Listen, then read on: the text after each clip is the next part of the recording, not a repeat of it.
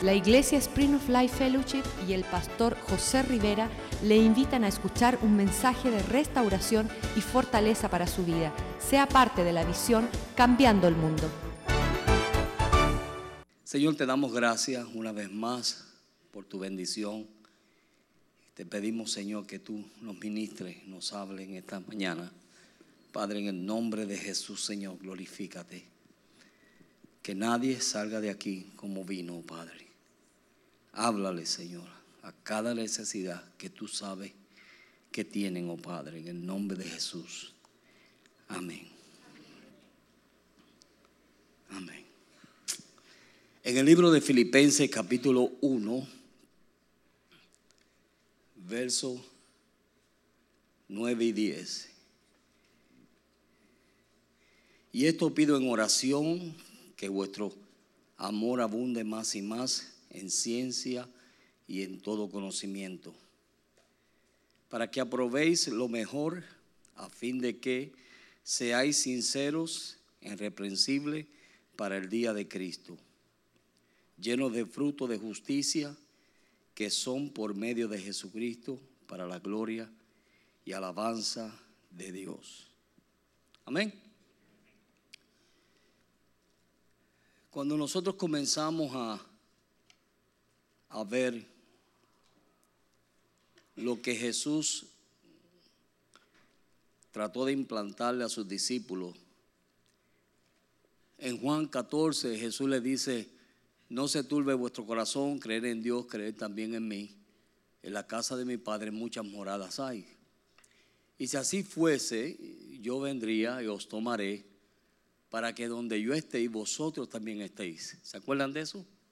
Ok. So, él estaba dando a ellos ahí una esperanza. Después de eso vemos que Pablo, eh, también en Filipenses, dice, estando persuadido de esto, que el que comenzó la buena obra en vosotros, la terminará para el día del Señor. So, hay esperanza y hay fe. Amén. Son palabras de fe. El que comienza la obra en tu vida la va a terminar. Y a veces nosotros pasamos por diferentes experiencias en donde nosotros tenemos que cuidarnos y estar atentos a las artimañas del enemigo que lo que quiere venir es a contaminar nuestra vestimenta o nuestras vidas. Y si nosotros no nos cuidamos, seremos contaminados.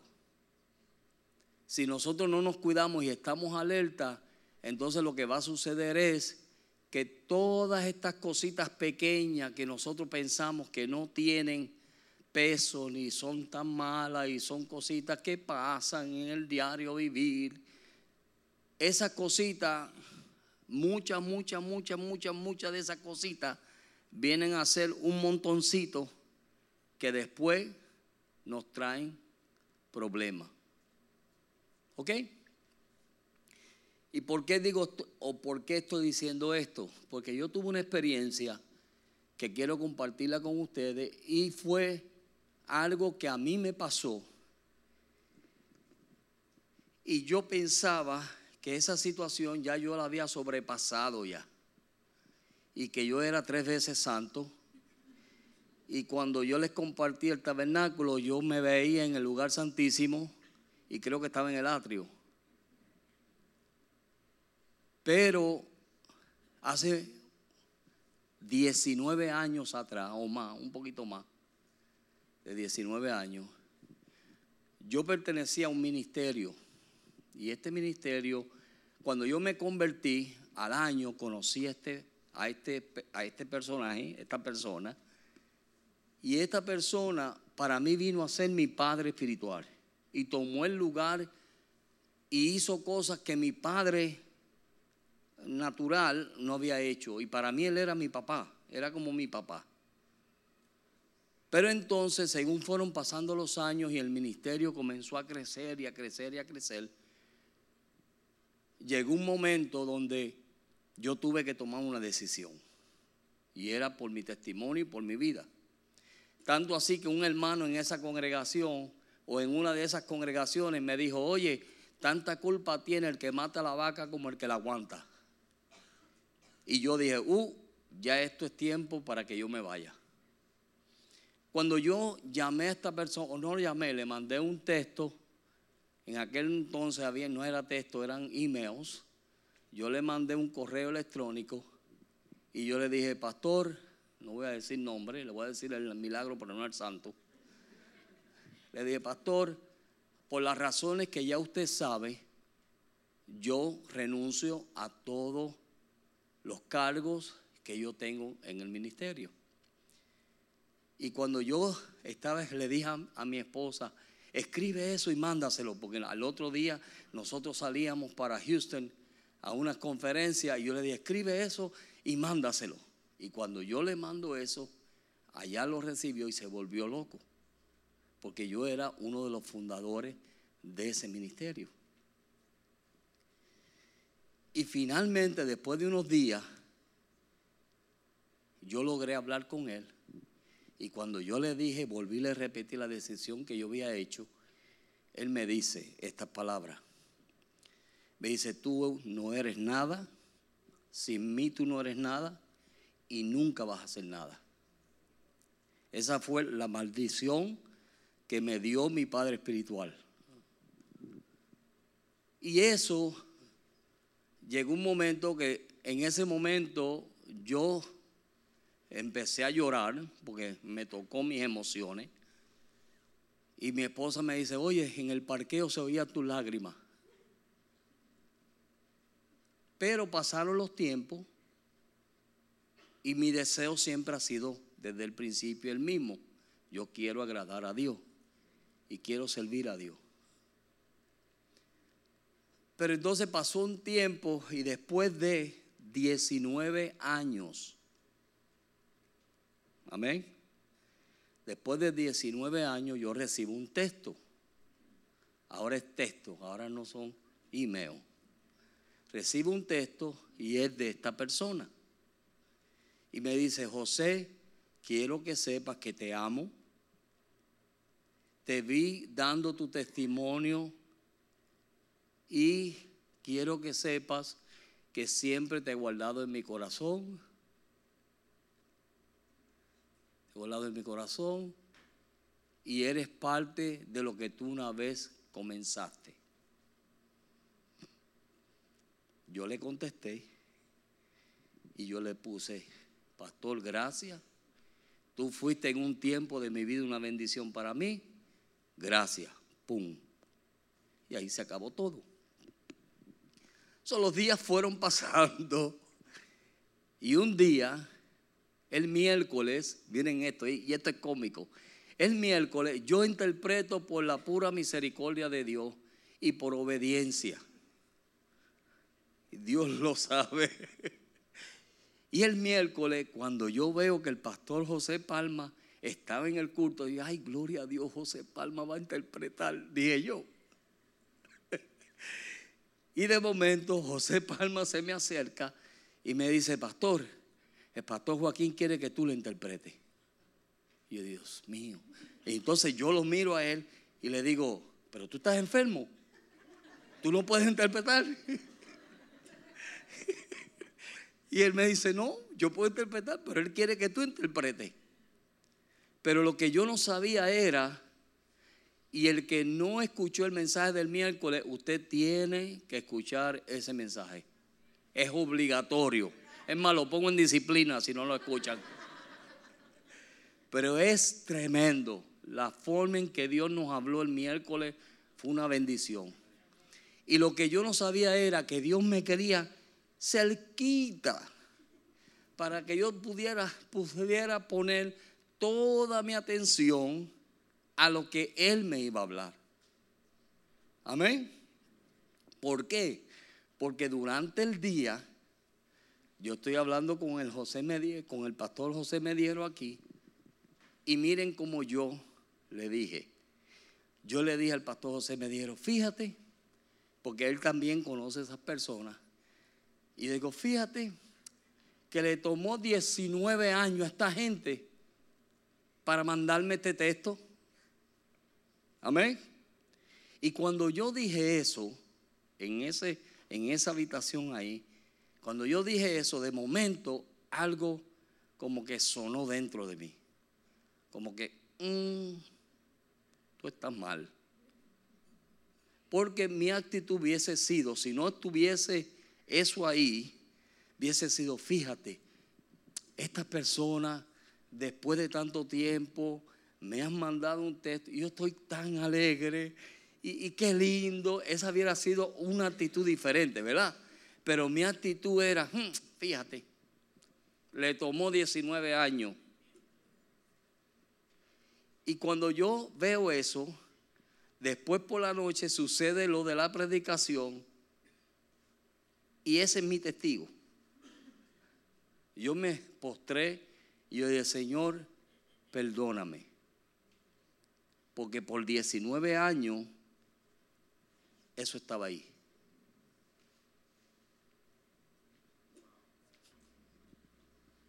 Aleluya.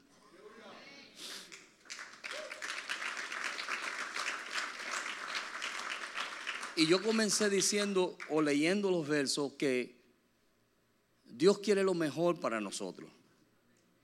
Y Dios quiere que nosotros demos lo mejor.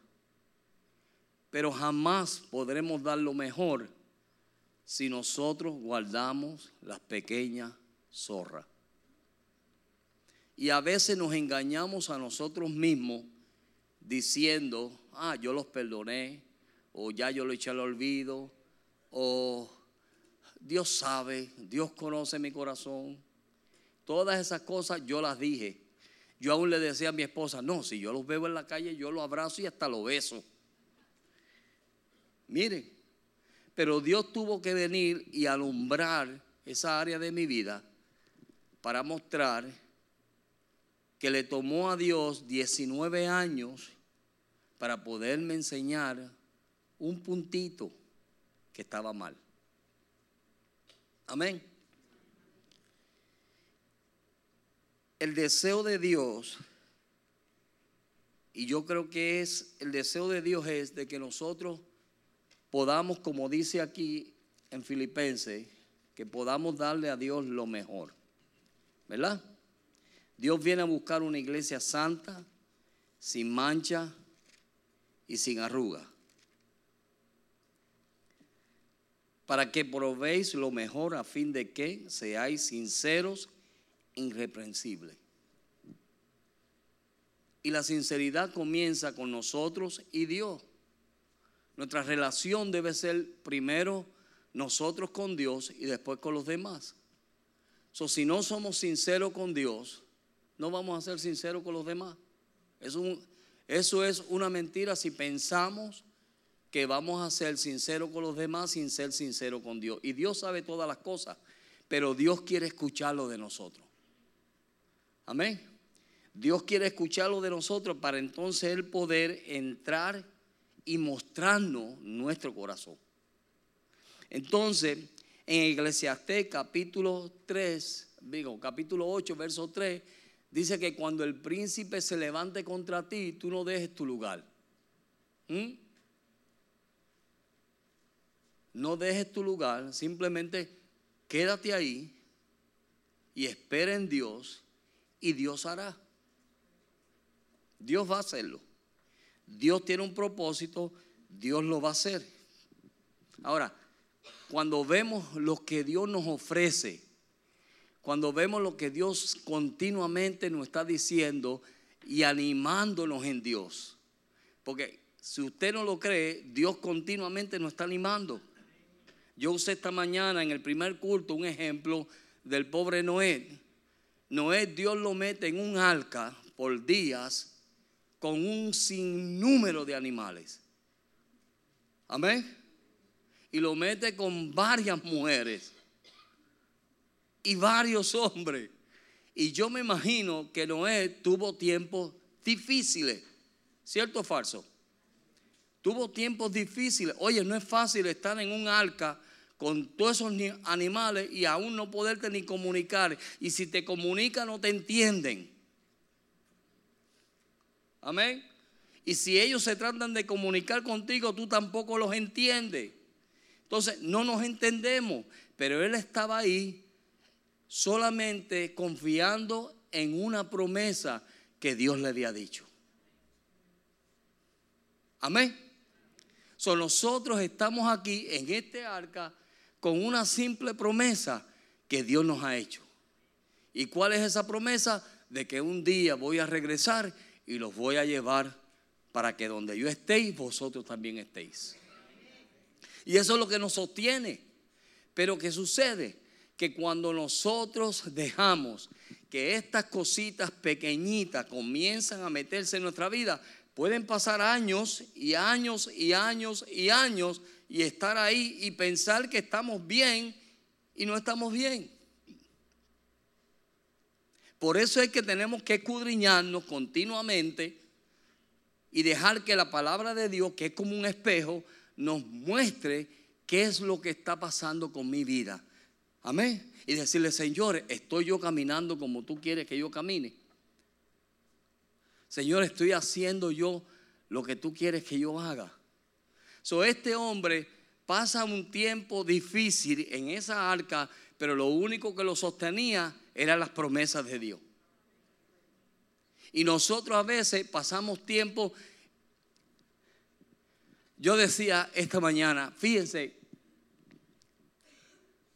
¿cuántos de ustedes han orado que Dios los cambie? Ok. Y usted ha orado que Dios le dé paciencia. ¿Cuántos han orado por paciencia? Ok. Y que Dios le dé amor. Ustedes son guerreros de oración. Escuchen bien. Y pensamos en nuestro subconsciente, pensamos que Dios va a mandar un ángel de nueve pies y nos va a transformar de tal manera que nos va a dar paciencia y nos va a dar amor. ¿Cierto o falso? A veces pensamos así. Dios va a hacer un milagro. Hermano, aleluya. Dios va a hacer un milagro. Pero tú sabes lo que Dios hace. Que Dios no te manda un ángel de nueve pies. Dios te manda uno de cinco pies, siete pulgadas, con 200 libras. Amén. Aleluya. Y te lo manda y comienza a tratar contigo y a tratar contigo y a tratar contigo. Y tú dices, Señor, pero esto y aquello y lo otro. Espérate un momento. Entonces Dios dice, espérate, oh, oh, tú me dijiste a mí que tú querías paciencia. Pero Señor, que este, este yo no lo soporto, Dios mío. No está quieto. Pero espérate un momento. Tú me pediste paciencia. No te voy a mandar un ángel de nueve pies que ponga el pie en la tierra y el otro pie en el mar. Eso no lo vas a ver. Te voy a mandar uno más chiquito. Y ese se va a sentar a tu lado y te va a purificar. Aleluya los voy a bajar, los voy a sacar del lugar santo y los voy a traer al atrio. ¿Sabe por qué? Porque a veces nos ponemos tan espiritual que no vemos lo que Dios hace a través de nosotros. Yo me acuerdo un día que yo estaba en la ciudad de Manatí, en Puerto Rico. Yo estaba en Manatí y iba para San Juan. Me invitaron a predicar en una de las iglesias en San Juan. Y este hermano acababa de comprar un carrito nuevo, un Honda nuevo de paquete. Y me dice, pastor, llévese mi carro. Y no, varón, tú acabas de comprar ese carro. No, pastor, llévese el carro. Yo digo, ok, y lleve mi carro. Me monto en el Honda del año, con olor todavía nuevo. Y voy yo por mi carretera de Manatí a San Juan, cuando llego a un lugar donde había una marginal, ¿sabes lo que es una marginal? Una calle del lado. Y entonces tenía que coger la marginal para doblar a la izquierda, pero ahí pasaba otra avenida grande. Y estoy esperando la luz, el semáforo, y cuando el semáforo cambia, que yo arranco para doblar a la izquierda, viene un carro y ¡pum! Y me esbarató el Honda. Pero esbaratado. Y cuando yo llamo al hermano, ese fue Pepe. Cuando yo llamo al hermano, digo, Pepe, acabo de tener un accidente. Me esbarataron tu carro. Y él se quedó silencioso. Él no dijo ni media palabra. Pero en eso viene un hermano y me echa los brazos y me dice, pastor, ¿cómo Dios te usa? Amén. Llega un momento donde tú piensas que son cosas del hermano o de la hermana o de papi o mami. Es Dios. Porque tú le estás pidiendo a Dios que te cambie. ¿O no? Ahora van a dejar de orar. Dios escucha las oraciones. En el capítulo 12 de Hechos vemos que están orando por Pedro y Dios escuchó las oraciones, ¿se acuerdan? Y cuando Pedro le aparece a la puerta, viene una jovencita y Pedro estaba desesperado porque le habían abierto las puertas de la cárcel y todo. Ahí estaba Pedro y Pedro desesperado para que le abrieran la puerta. De momento viene esta joven, grita ¡Ah! y se corre para atrás y le dice, allá está Pedro. Pedro está... Y le dijeron, mentira, un fantasma. Eso le dijeron a la muchacha, mentira, un fantasma. Mira los guerreros de oración. Pero Dios estaba escuchando su oración. So, ¿Qué sucedió? Que cuando fueron a ver, de cierto, Pedro estaba ahí. ¿Por qué? Porque Dios contestó la oración de su pueblo. Ahora, si tú quieres que Dios te cambie y tú estás orando que Dios te cambie, prepárate. ¿Por qué? Porque Dios está en serio. Esa es la cuestión, que Dios está en serio. Y cuando tú le dices, Señor, glorifícate, transfórmame, cámbiame. Y estamos pensando, ay Señor, ya mismo aparece un ángel. No, lo tienes al lado. Amén. Lo tienes al lado. Señor, dame amor, no te preocupes. Dios te va a poner una persona que te cae peseta. Yo quiero amar, Señor. Yo quiero amar. Ok, te va a amar. No te preocupes. Dios te va a poner la persona que no te cae bien.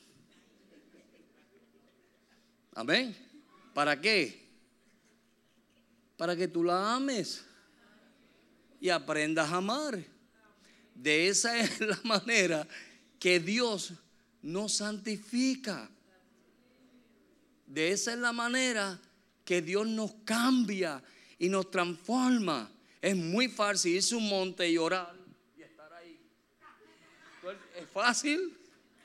¿Verdad que sí? ¿A cuánto no le gusta eso? Mira, meterme allí y empezar.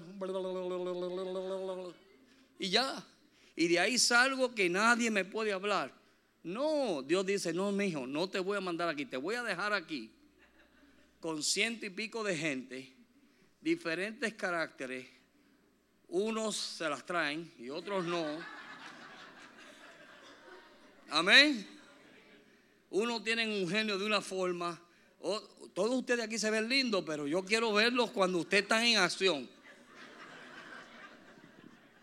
Amén. Entonces, ¿qué Dios hace? Que Dios viene y permite que todas estas cosas sucedan. ¿Para qué? Para mostrarnos lo que hay en nuestro corazón. Porque muchas veces oramos y realmente lo estamos haciendo religiosamente. ¿Sabe por qué? Porque oramos que Dios me transforme y cuando Dios te pone a alguien que te va a ayudar a ser transformado, nos peleamos. Entonces, o te peinas o te haces rolo. Una de dos. Amén. Y eso es lo que Dios está tratando de que nosotros podamos entender y ver. Porque en este caminar tú no puedes dejar que las cosas se te metan en el corazón. Tú no puedes dejar, tú no puedes. Mire, yo aprendí algo el miércoles que para mí fue una revelación nueva. Me va a doler. Y cuando viene la ofensa y cuando vienen los problemas, cuando vienen las situaciones, te duele. Pero tú no te puedes agarrar de eso. Ay, me duele, y me duele, y me duele. Y pasa los años con que te duele. No, suéltalo ya. Y sigue para adelante. algún día te tiene que dejar de doler. Pero hay gente que le gusta que le duela. ¿Verdad? Le encanta que le duela. Me duele, pastor. Tú no sabes lo que me hicieron, pastor. Ay, cómo me duele. Sácale una canción. Sácale el, violín para ver. Amén. Me duele, me duele, me duele, me duele. ¿Sí? Y tú. Aleluya. Oye, y tú ves que esa gente, esa gente no prosperan porque siempre que les duele. Pasa los años, pasa los meses, pasa los días y ellos están, me duele. No, ya deja que te duela, ya, para ya.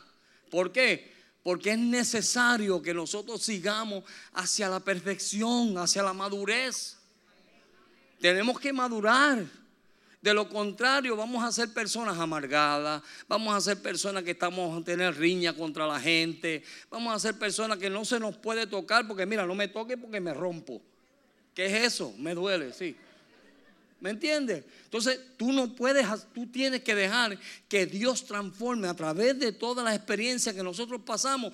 Tenemos que dejar que Dios venga y transforme nuestro carácter.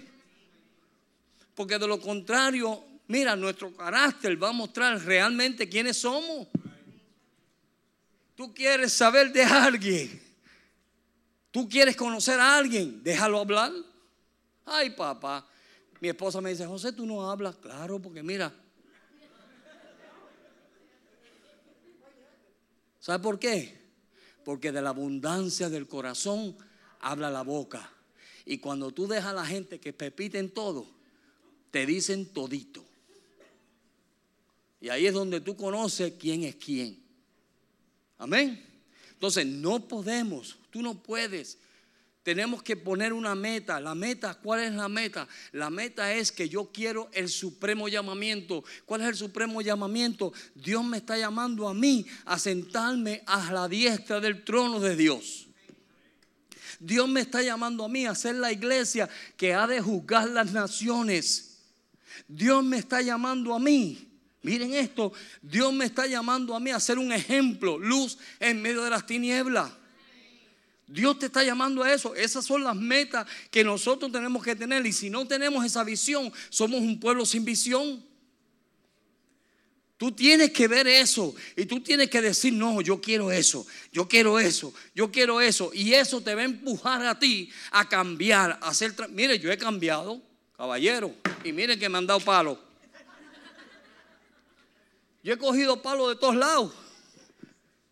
Pero yo en los últimos años, miren lo que yo he hecho, cuando a mí me sucede algo, yo podía tribularme y me he tribulado. Pero he aprendido por alguien que dijo, una, una persona que trajo una palabra aquí y dijo,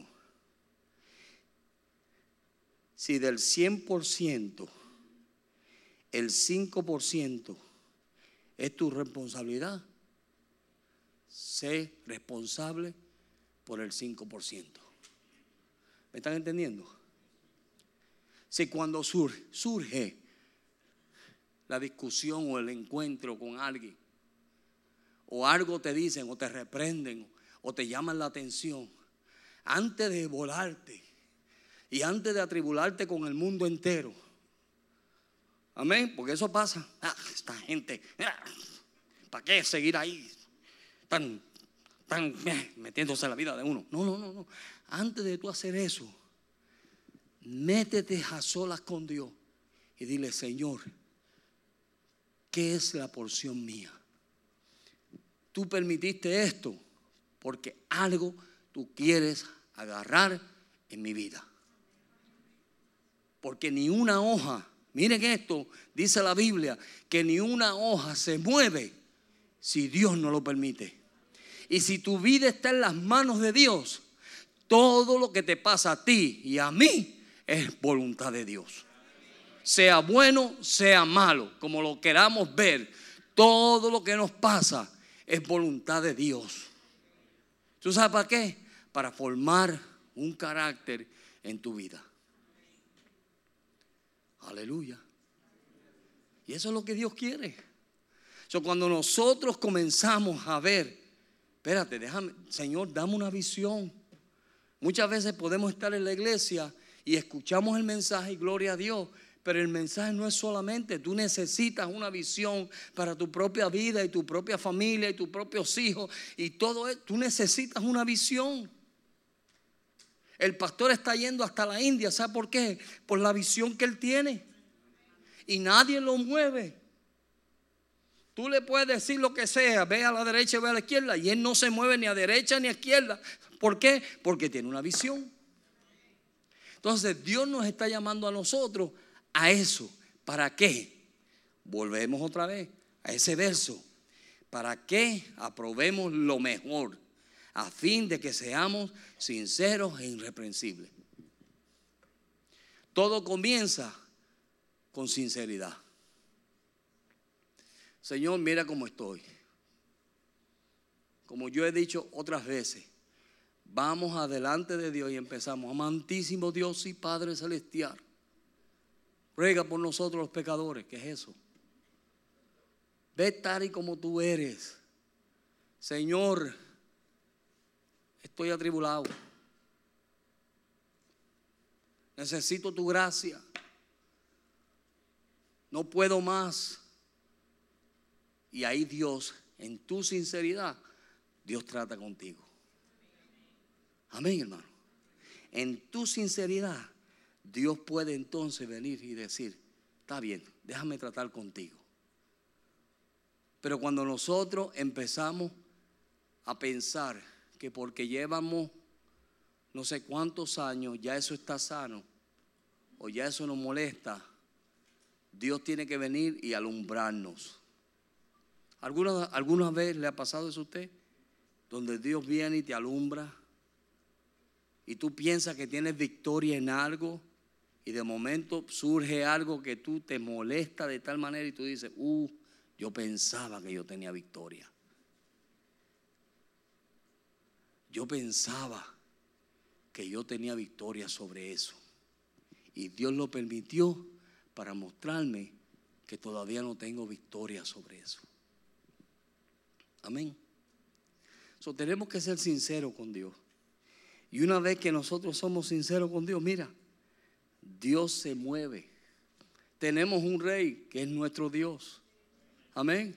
El pueblo de Israel hacía lo que le daba la gana porque no tenían reyes. Pero nosotros tenemos un rey. Nosotros tenemos uno que nos está dirigiendo, nos está llevando, nos quiere llevar a una mejor vida. O podemos quedarnos ahí dándole vuelta al mismo monte.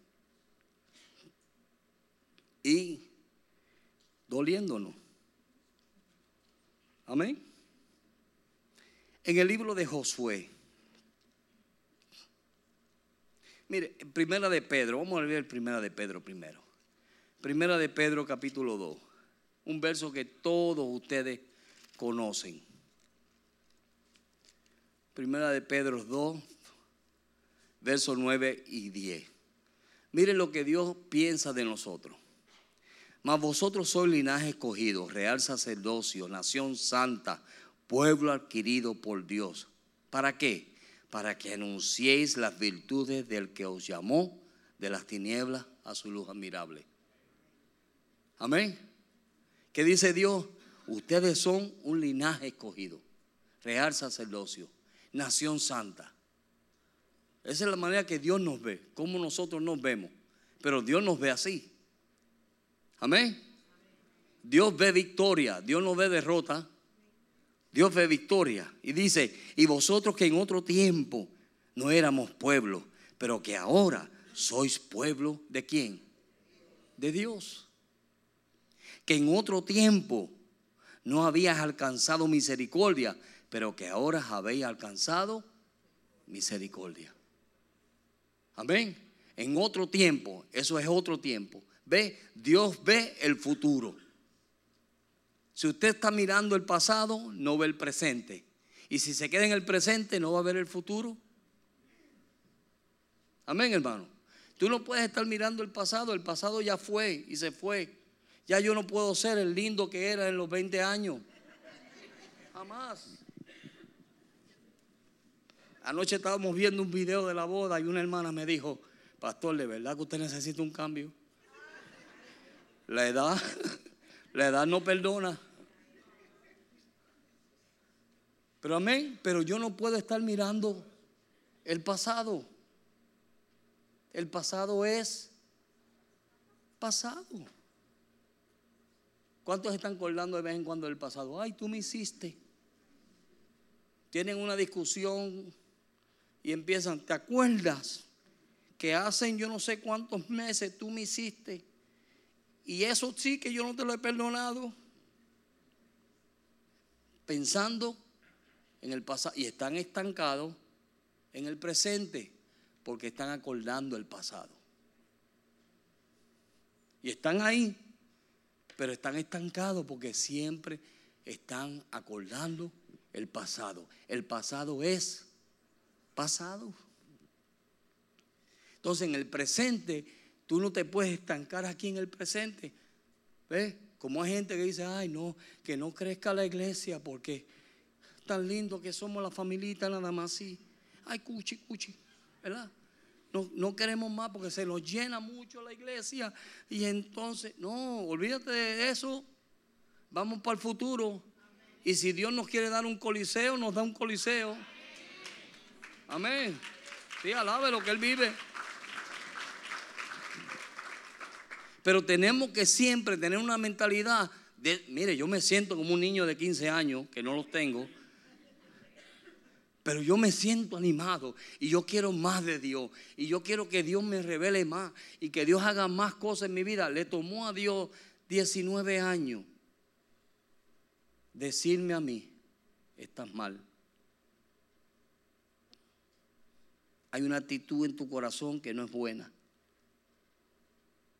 Porque si tú verdaderamente hubieras perdonado, eso no estuviera ahí esa actitud de la manera en que te expresaste, eso no está ahí. Eso está ahí. Y muchas veces nosotros, en la manera que nos expresamos, decimos mucho.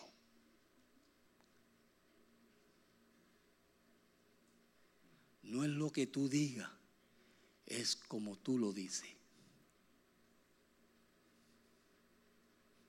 Es un secretito entre ustedes y yo. Amén. No es lo que tú digas, es como lo dices. Y de la manera que tú lo dices, vas a mostrar tu corazón. Y Dios quiere limpiar eso. Y una vez que Dios limpie eso, mire, vamos a marchar adelante. Dios es fiel. Nosotros somos nación santa. Dios te está transformando tu manera de ver la cosa, tu manera de hablar, tu manera de pensar. Todo eso Dios tiene que transformarnos. Dios tiene que renovar nuestras almas, nuestro espíritu, nuestro todo, todo, todo, todo. Mira, Dios tiene que hacer una renovación completa, pero está de ti, de mí, rendirnos darnos a Dios. Le voy a hacer una pregunta. ¿Cuánto tiempo le tomará a Dios cambiarle a usted? ¿Cuánto tiempo? ¿Un año? dos años, tres años. ¿Cuánto tienen situaciones? No me levante las manos, pero ¿cuánto tienen situaciones que ya llevan años en esa misma situación? ¿Qué tiempo le tomará a Dios cambiar esa situación? Pero es que, pastor, usted no entiende. Es que este vive. No, no. ¿Qué tiempo le va a tomar a Dios cambiar esa situación? Cambiar su vida. ¿Un año? ¿Un mes? ¿Una semana? ¿Tres días? ¿40 años? ¿50? ¿Sabe que yo he visto personas de 40 años en el Evangelio y son los mismos que cuando se convirtieron? Una vez yo estaba hablando con un ancianito y me dijo, no me vengas a decir tú a mí que tú eres un niño. Yo, ok. ¿Qué tiempo le tomará a Dios? Yo le voy a dar la contesta. El tiempo que te tome a ti rendirte. ¿Tú quieres que Dios te cambie? Ríndete. Mientras más pronto tú te rindas, más pronto Dios puede hacer la obra. Amén. Yo mismo me he visto en situaciones en donde uno da vuelta y da vuelta y da vuelta y uno sabe cómo salir de la situación y da vuelta y uno trata en su propio conocimiento y su propia fuerza de cambiar las cosas y uno está y Señor y cómo hago y qué hago y qué y buscando forma de cómo salir adelante cuando simplemente me siento y Dios viene y hace y cambió todo. Me rendí. Yo digo, yo no puedo más, Señor. No sé qué más hacer. ¿Qué hace Dios? Nos cambia. ¿Cuántas situaciones usted ha tenido que ya se le cansa la lengua de tanto hablar? Yo no puedo más. Y volvemos y empezamos a pelear y a pelear y a pelear y la situación se empeora. Amén. La situación se empeora y usted sigue como el pajarito ese, madera. ¿Ah? El carpintero. Y empieza. Y aquello, mira, ahí. Ahí. Y van años y usted sigue ahí. ¿Ya? ¿Para ya? Y cuando tú paras del kiti kiti ese, entonces Dios puede obrar. Amén. Es como gente que se ponen a hacer cosas. Entonces, mire esto, que eso, yo le voy a pedir que si usted lo hace, por favor, no lo haga más si no es que usted está completamente seguro de que Dios le habló. Porque hay un montón de gente por ahí diciendo, no, Dios me dijo, ay hermano, yo lo hice porque Dios me habló, ay hermano, y yo digo, Dios mío, yo estoy descarriado, porque tú no me hablas así a mí. No, pastor, yo me moví porque mire, Dios me habló. Y Dios me dijo y Dios esto y Dios no ha dicho nada, pero ellos siguen con que Dios me... Y eso es un bastón religioso. Y muchas veces es para que uno no le diga la realidad. Mira, mija, ponte a buscarle a Dios verdaderamente y déjate de emociones. Porque así hay un montón de gente. Y Dios me dijo, y Dios me dijo. Y aquí Dios no ha dicho nada. Y mire lo triste, mire lo triste. Los mentirosos no entran So, cuando usted está diciendo, escúchelo, mire, y lo siento de parte de Dios decírselo. Cuando usted está diciendo, Dios me dijo y Dios no le dijo a usted, usted está mintiendo. Y eso es un peligro, porque los mentirosos no entran. Así que deje la cuestión esa de estar diciendo Dios me dijo y métase en la palabra de Dios. Porque hay gente que dice Dios me dijo y están fuera completamente de las escrituras. Son unos rebeldes, son, hacen lo que le da la gana, no se dejan mandar de nadie, pero Dios me dijo, ¿qué es eso, por favor?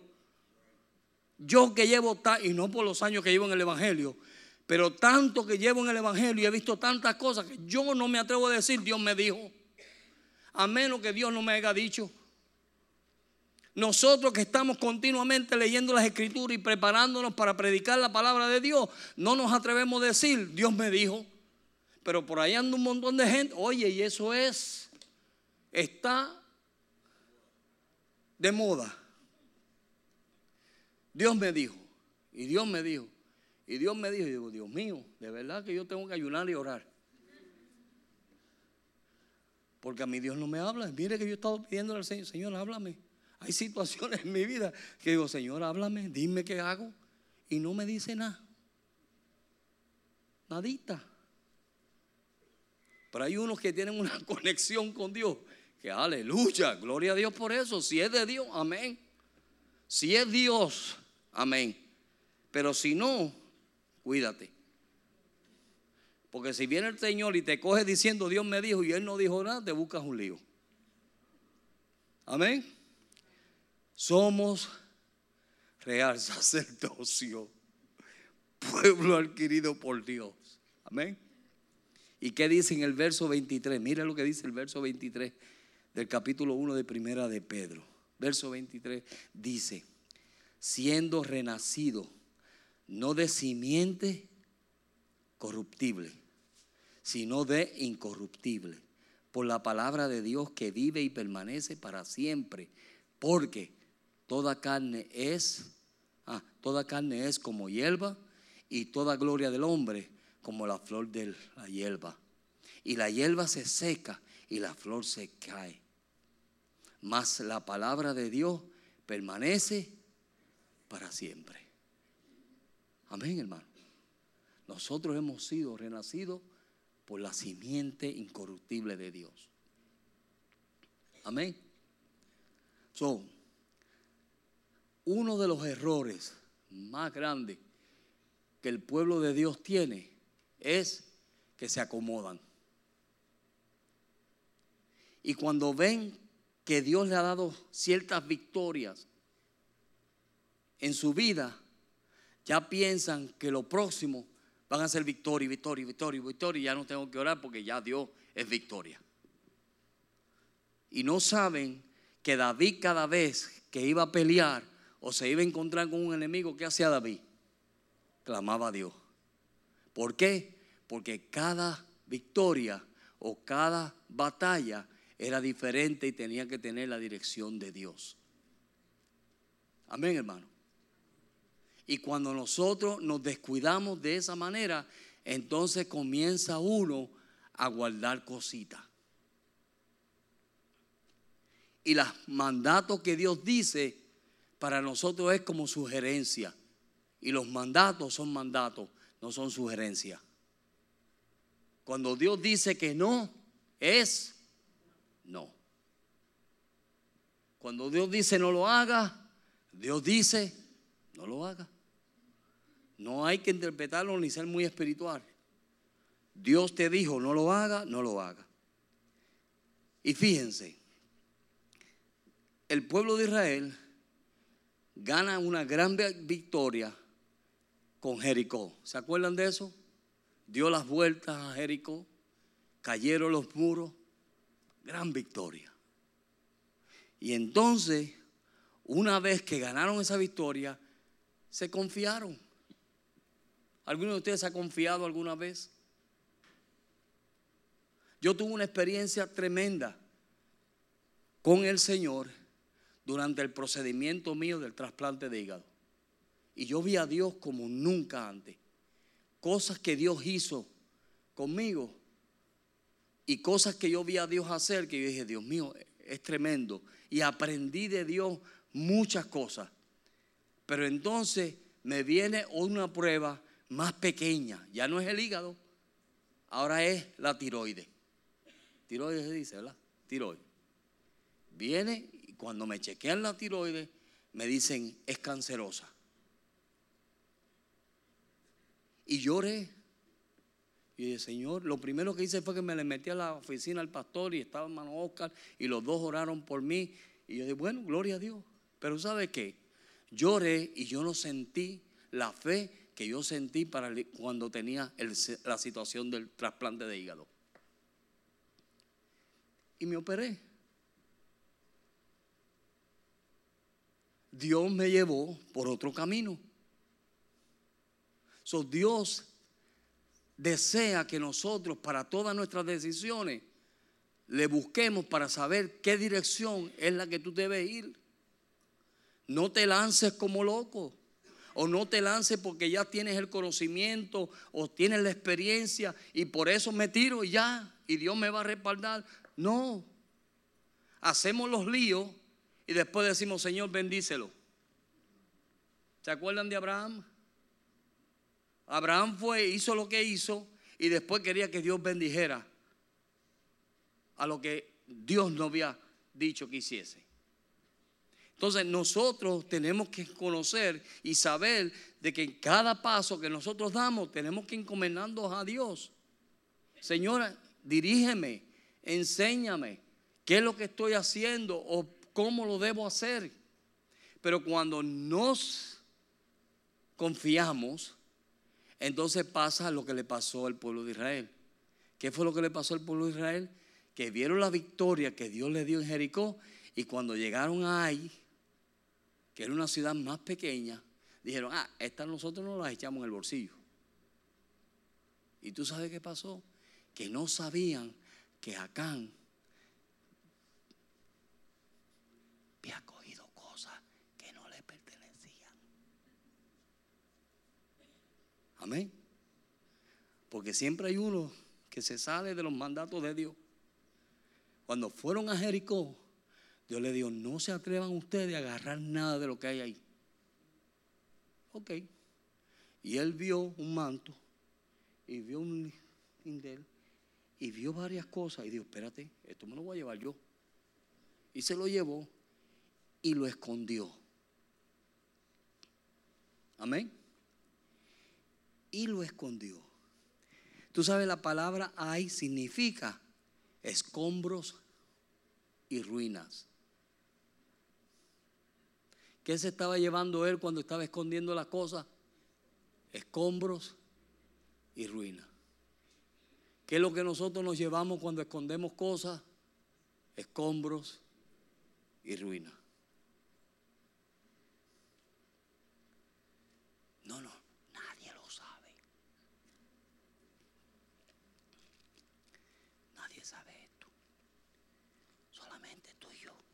Señor, perdóname, pero mira, yo cogí una cosita.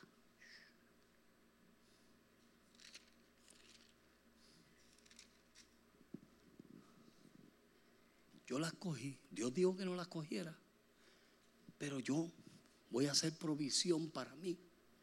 Porque qué si se pone la cosa difícil y es ahí. ¿Qué van a hacer esa gente?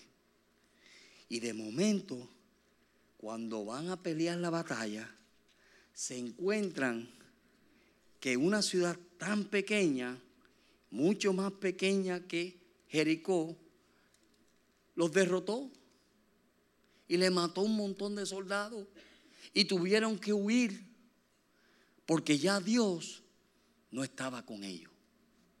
Amén. ¿Y qué es lo que primero nosotros hacemos cuando la cosa se pone difícil? Vamos a ver. ¿Qué es lo que hacemos nosotros? Tirarnos de rodillas a orar, ¿verdad? Señor, ¿qué está pasando? ¿Por qué me está pasando esto a mí? Y eso fue lo mismo que hizo Josué. Josué viene y se postra delante de Dios y dice, y dijo Josué, ay Señor Jehová, por cuanto hiciste pasar a este pueblo el Jordán para entregarnos a las manos de los amorreos, para que nos destruyan, ojalá nos hubiese nos hubiésemos quedado al otro lado del Jordán. ¿A quién le echaron la culpa? A Dios. Espérate. Señor, ¿por qué me sacaste? ¿Por qué me estás haciendo pasar por esto? Mira, me hubieras dejado mejor al otro lado. Como hay gente que a veces dice, mire, Señor lo reprenda, a veces dicen, ah, yo estaba mejor en el mundo que aquí malagradecido. Si lo has dicho, eres un malagradecido. Amén. Y entonces él dice, mire, en el verso cuál? Verso 8. Ay Señor, ¿qué diré ya que Israel ha vuelto la espalda delante de sus enemigos? Y él estaba, mira, la apariencia de lo que, ¿qué van a decir? Oye, no es que, ¿qué van a decir? Es ponte tu vida bien con Dios. A veces dejamos pasar cosas, ¿por qué? Por el qué dirán. ¿Alguna vez le ha pasado algo así a alguien? El qué dirán. Y nos preocupamos del qué dirán. Y nos debe importar qué Dios dice. Verso 9, ¿verdad? Porque los garaneos y todos los moradores de la tierra oirán y nos rodearán y aborrarán nuestro. Ah, ¿dónde estoy? orarán nuestro nombre de sobre la, sobre la tierra. Y entonces, ¿qué dirán tú de tu gran nombre? Señor, ¿y qué van a decir? Mira, tu nombre está en juego. Dios está en su trono y va a seguir en su trono. Si nosotros metemos los líos, eso somos nosotros, no es Dios. Amén. Verso 10 dice, y Jehová dijo a Josué, levántate, ¿qué te, ah, ¿por qué te postra sobre tu rostro? Tú me estás hablando a mí, yo te voy a contestar. ¿Por qué tanto tú estás postrado? Levántate mejor.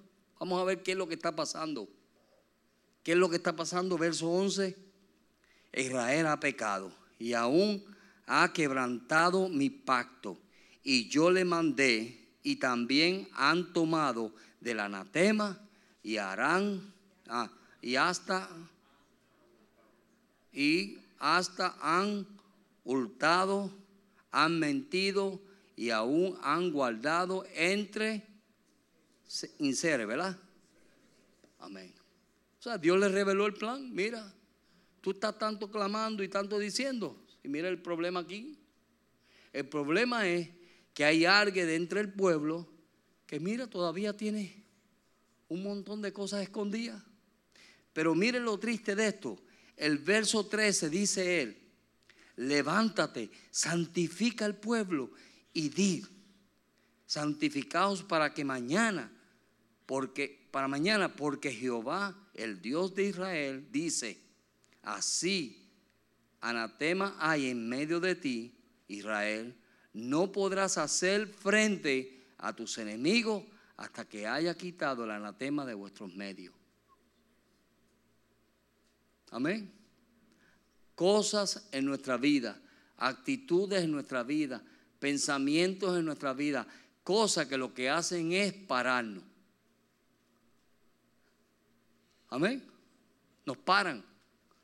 Actitudes en nosotros que nos paran y no podemos seguir adelante. Seguimos con lo mismo y lo mismo y lo mismo y lo mismo. Y mientras eso esté ahí, mira, mientras no haya perdón, mientras no haya forma de cómo yo quiero cambiar, yo quiero cambiar, ¿qué yo tengo que hacer? Señor, muéstrame lo que yo tengo que hacer.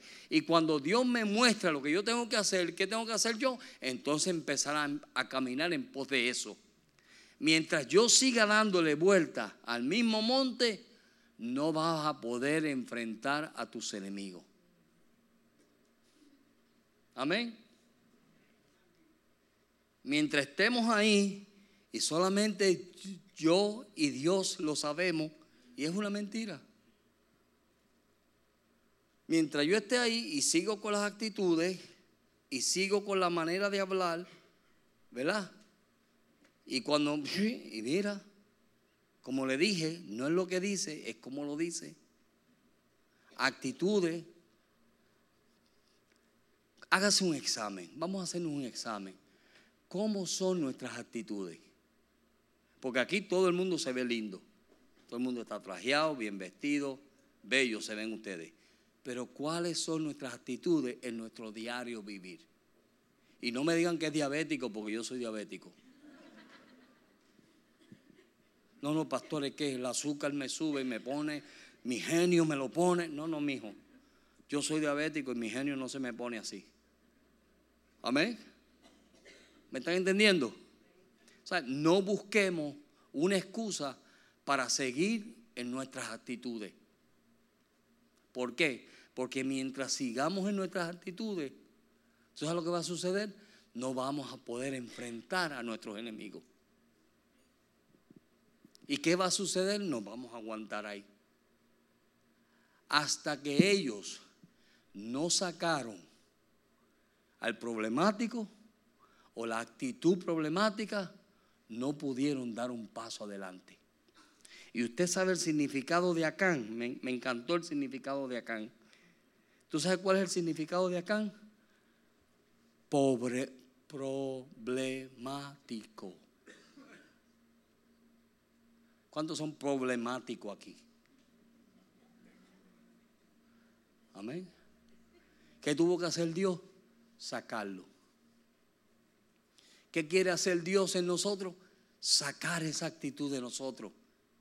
Oye, no sé, yo conozco una, yo tenía un amigo que me decía, hmm", yo lo veía por la calle y me decía, hoy tengo ganas de pelear. Así. Y hay gente así. Hay gente en el mundo así. Y yo veía a este muchacho y decía, hijo, pero ¿qué te pasó a ti? No, yo no sé qué me pasa, pero quiero, quiero entrarme a los piñazos con alguien. Y mira, y se iba para la esquina y hacía una bulla y se entraba a piñazo. Amén. Y así hay gente en la iglesia que no se entran a piñazo, pero mira, la sin hueso es poderosa y destruyen. Parecen los tres mosqueteros. Destruyen a cualquiera. Pero ese problemático hay que sacarlo de vuestros medios. De tu vida lo tienes que sacar. Deja de, mira, le tomó a Dios 19 años. Yo me asombré. Digo, Señor, pero yo todavía tenía eso ahí, 19. Yo pensaba que yo era tres veces santo. 19 años. Y esta humildad que yo tenía no era humildad entonces. 19 años para Dios decirme, estás mal. No espere 19 años. No lo espere. Si Dios te ha hablado hoy, no endurezca vuestro corazón. Más bien, ábrete delante de Dios y dile, Señor, trata conmigo. Saca ese problemático de mi medio. Ese Acán es un problemático que hizo parar un pueblo entero y robarle las bendiciones. Tú le robas las bendiciones. Con esas actitudes tuyas y con esos comportamientos tuyos, le roba la bendición a tus hijos, a tu esposa, a tu esposo, a tus amigos, a tus hermanos, a todo el mundo, les robas la bendición. Le estás robando de que ellos puedan seguir adelante. ¿Sabes por qué? Porque cada vez que nosotros tenemos una actitud y te ven o nos ven, ¿sabes lo que dicen? Mm, mira este. ¿Y para qué? Eso trae desánimo. ¿Tú sabes que eso trae desánimo? Cuando tú ves una persona que se supone que ya tú los ves que se supone que ya tengan, que estén más, más creciditos ya en el Señor. Oye, ver una persona que lleva años en el Evangelio con actitud de así, lo dice, Dios mío, ¿y qué me esperes a mí? Porque la cosa es que si no las sacamos y las revelamos, se cristalizan, se ponen más duros. La gente dice, no, es que ya está viejito. Y los viejitos no cambian. Claro que sí que cambian. Lo que pasa es que se les ha cristalizado esas áreas en su vida y no quieren cambiar. Entonces, como no quieren cambiar, piensan que porque son viejos hay que soportarle su poca vergüenza. Hello. Alaba lo que él vive. Amén. Porque usted sea mayor que yo, yo no le voy a soportar a usted su poca vergüenza. Cambie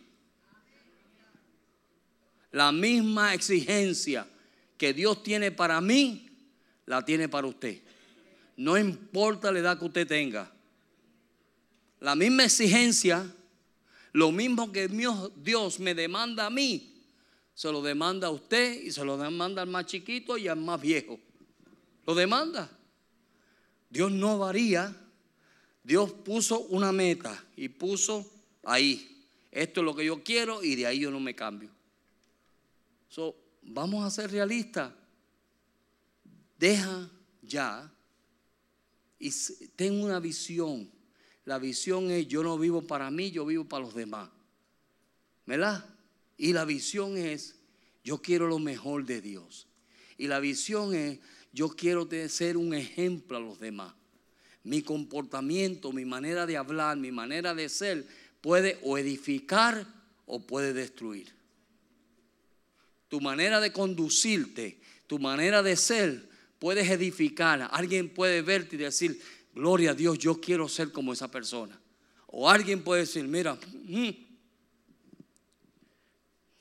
es más, déjame callarme. Pues así. Yo vi personas, yo he visto personas en mi vida que yo digo, yo quiero ser como esa gente. Sí, pero he visto otros que digo, ni para allá voy a mirar. Porque es imposible. Yo quiero lo bueno de todo el que me muestre lo bueno. Porque todos ustedes tienen una área buena. Amén. Todos tenemos áreas buenas. Lo que pasa es que a veces pasamos más tiempo en la mala que en la buena. Y tenemos que cultivar la buena. Amén, hermano. Tenemos que cultivar la buena. Que Cristo en nosotros es la esperanza de gloria. Esa es. Que cuando te vean a ti, no ven, no te ven a ti, ven a Cristo. Y cuando ven a Cristo, la gente quiere estar contigo. Si no te ven a ti, ni te visitan. Digo, si no ven a Cristo, ni te visitan. Pero si ven a Cristo, todo el mundo quiere estar contigo. Amén. So, vamos a dejar que Dios saque a Can de nuestra vida. Mire, en la Biblia usted va a encontrar 31 reyes, 31, 31 reyes y 7 naciones. Y cada una de esas naciones había que vencerla. Y los 31 reyes había que matarlos. So, empecemos a matar a Can. ¿Ok? Para poder derrotar los demás reyes que están en nuestra vida. Áreas en nuestra vida que son reyes, que han estado ahí y son malas costumbres y malas mañas y cositas que no queremos soltar. Entonces lo que hacemos es que damos excusas y ponemos pretextos, ay no, es que ya, es que ya, imagínate la edad, eh, esta edad que yo tengo, ¿para qué? no, si yo siempre he sido así. Y a mí nadie me cambia, mentira del diablo. Hay viejitos que yo he escuchado decir así. Ya nadie me cambia, a mí ya nadie me cambia, mentira. Es un engaño de Satanás. ¿Quién te puede cambiar? El que comenzó la buena obra en ti, la perfeccionará esa es la palabra de Dios. Amén. Aleluya. Así que viejitos y no viejitos, vamos a cambiar. Vamos a ir adelante. De victoria en victoria. De triunfo en triunfo. ¿Cuántos quieren alabar a Dios? Vamos a alabar a Dios. Vamos a alabarle. Y mientras los hermanos están alabando a Dios, Mire, si en alguna manera Dios le habló hoy, entre usted y Dios, hable con Dios, dile, Señor, mira, estos achaques, quítamelo. Estas malas costumbres, quítamelas, Señor. Destruye esa cristalización que hay en mí. Destruyela, Señor. Destruyela, Dios. El miércoles Dios nos trajo un mensaje claro. No dejes amargarte. Un mensaje claro. Un mensaje que el que lo tomó se edificó. Va a cambiar. A mí me transformó. Ese mensaje me selló. Hoy Dios simplemente te dice, saca las cosas que a Dios no le agradan. Mira todo lo que Dios te está ofreciendo. Todo lo que Dios te está dando. Vale más que lo que nosotros podamos aguantar. Vale mucho más. Todo esto perece y se acaba. Pero el que hace la voluntad de Dios permanece para siempre. Yo quiero permanecer para siempre. Tú estás llamado a permanecer para siempre. Dios te ha dado vida eterna. Y la vida eterna no se acaba cuando mueres. Comienza. Aleluya. Aleluya.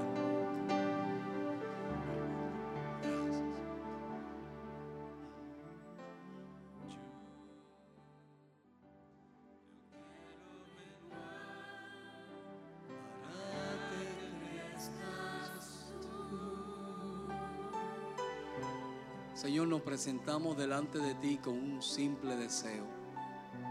Y es que queremos menguar, oh Dios.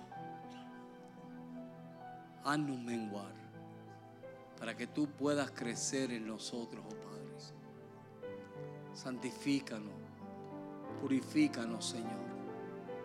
Usa los medios que tú tengas que usar para llevarnos hacia el propósito que tú tienes para nosotros desde antes de la fundación del mundo. Te pido por cada hermano aquí, por cada hermana, oh Dios. A las personas que tú le hablaste directamente, Señor, contéstale sus oraciones, oh Dios. Abre las ventanas de los cielos y derrama la bendición tuya sobre sus vidas, oh Dios. Haznos un pueblo peculiar. Haznos el pueblo que tú siempre has anhelado tener. Gracias te damos, Señor, por este día. Y pedimos, Señor, que la bendición tuya sea con tu pueblo. Que los días que vienen, Señor, ellos puedan ver los cielos abiertos, oh Dios y que tu voz sea clara en sus mentes, en sus corazones. En el nombre de Jesús. Amén. Amén. Dios les bendiga, Dios les guarde a todos.